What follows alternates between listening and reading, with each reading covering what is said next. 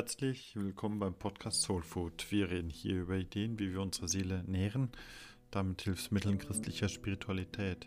Mein Name ist Carsten Wolfers, ich bin Diakon in der Pfarrei Sevelen. Bei Jesus tauchen so manchmal sehr direkte Appelle auf wie Folge mir nach, beziehungsweise so hinter mich.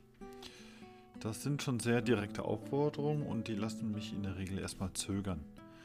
Vielleicht liegt das daran, dass ich dann den Eindruck habe, dass ich mich ganz hinten anstellen müsste. Und ich mag es nicht wirklich, der Letzte in einer Reihe zu sein. Wenn du einkaufen gehst, stellst du dich natürlich, hoffentlich, vor der Kasse hinten bei der Schlange an, bei der Warteschlange. Meistens geht es ja auch rasch vorwärts und du bleibst nicht lange der Letzte. Es geht aber auch anders. Kürzlich ging ich mit meiner Frau am Bodensee spazieren wir wollten uns noch ein Eis holen, aber die Warteschlange vor uns war lang und bewegte sich überhaupt nicht. Wir haben ein paar Minuten gewartet. Wir mussten noch einen Zug erwischen, also wir gingen einfach wieder. Ich mag nicht lange der Letzte sein. Mein Vater hat früher, als wir Kinder noch wild und fordernd waren, da hat er häufiger den Satz gesagt, erst komme ich, dann kommt eine Weile nix und dann kommt ihr. Damit hat er sich eine Zeit lang ganz gut wehren können, glaube ich. Wenn meine Kinder heute wild und fordernd werden, dann liegt mir dieser Satz immer noch auf der Zunge. Aber ich kann mir nicht vorstellen, dass Jesus das meint, dass er zu einem sagt, du, erst komme ich, dann kommt eine Weile nix und dann kommt ihr. Nein, wenn Jesus sagt hinter mich, dann sagt er mir wohl zunächst, du bist nicht die Nummer 1. Es gibt einen äh, Comicstreifen von Calvin and Hobbes, den mag ich sehr. Calvin, ein kleiner Junge, schaut dabei in den Sternenhimmel und er ruft, ich bin das Zentrum des Universums. Als das Zentrum aber leider nicht antwortet, fügt Calvin resigniert hinzu, sprach das Sandkorn. Vielleicht bin ich etwas mehr als ein bloßes Sandkorn, aber ganz sicher bin ich nicht das Zentrum des Universums, nicht die Nummer eins, denn ich habe meine Grenzen, ich mache Fehler und irgendwo ist da hoffentlich etwas über mir, das besser, größer und einfach göttlicher ist.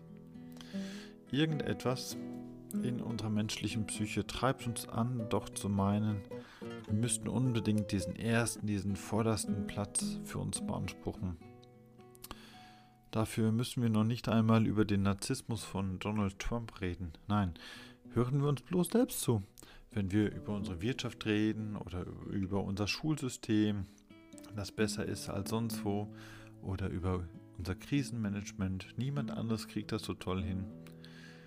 So häufig stehen wir in dieser Versuchung, sich selbst ins beste Licht zu rücken und die Fehler nur bei den anderen zu sehen. Nur tut uns diese Mentalität doch gar nicht gut, sie ist nicht gesund. Darum finde ich, dass dieser Satz Ich bin nicht die Nummer eins. Das ist doch eine große Erleichterung, eine Befreiung. Ich muss nicht immer da vorne stehen. Diese Einsicht hilft, all die menschlichen Selbsttäuschungen, diese Fallstricke unserer Psyche ein Stück weit abzuschütteln. Mich hat das mal beeindruckt bei dem Gebet von dem Bruder Klaus, dass er dort sinngemäß sagt, nimm mich mir, also Gott, nimm du mich mir, nimm, wo ich mich noch hindere zu dir, wo ich mir also auf dem Weg zu Gott selbst im Wege stehe. Es gibt auch diese Stelle in der Bibel, wo Jesus auf sein Kreuz und seine Auferstehung zu sprechen kommt, wo er das gleichsam ankündigt, dass das passieren wird. Und der, der da reagiert, ist dieser Petrus, einer seiner Jünger. Und er sagt, nein, nein, das möge doch nicht passieren, dass Leid und Tod noch kommen mögen.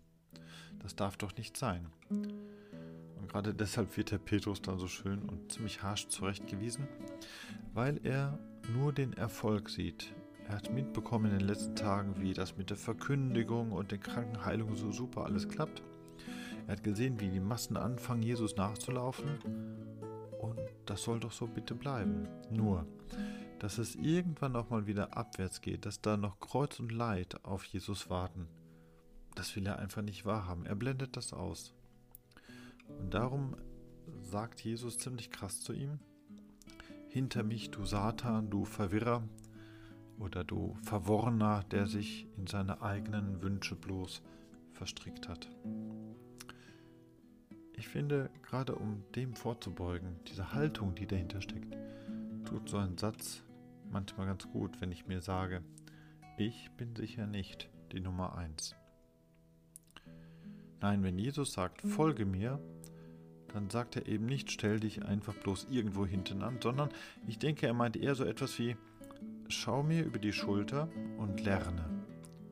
So mag ich mich durchaus hinter Jesus stellen. Ich will direkt hinter ihm sein. Ich will mitbekommen, was er sagt und tut, wie er die Dinge sagt und tut. So lerne ich von ihm. Und er befähigt mich dann auch, so wie Petrus eine Lektion in Sachen Demut und Realismus mitbekam, so kann ich bei Jesus le lernen, wie, wer ich eigentlich bin. Ich kann bei ihm lernen, dass auch Leid zu meinem wie zu seinem Leben manchmal dazugehört. Überall also, wo meine eigene Sicht noch zu kurz, wo mein eigenes Herz noch zu eng, wo meine eigene Kraft noch zu schwach ist, dort lerne ich von ihm. So finde ich bei Jesus Schutz und Orientierung. Und wenn ich schon folge, dann heißt das nicht, dass ich, dass der Jesus einfach da voll vorausrennt und ich müsste da hinterher hecheln und mich anstrengen, um irgendwie das aufzuholen. Nein. Ich glaube eher, wenn ich ihm folge, dann gehe ich gleichsam in seinem Windschatten. Du kennst das vielleicht, wenn du Fahrrad fährst und starker Gegenwind kommt auf, dann ist es immer leichter und sicherer, jemand fährt vor dir.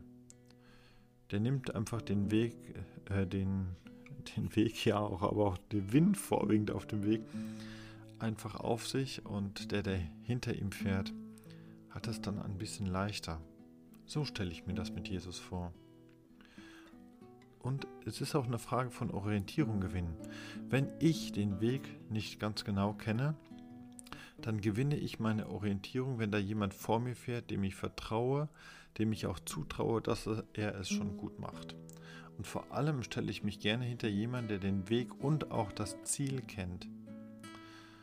Ich finde das so bezeichnend, wie Jesus das nämlich äh, da sagen kann. Ich werde leiden und ich werde auch sterben und ich werde auferstehen.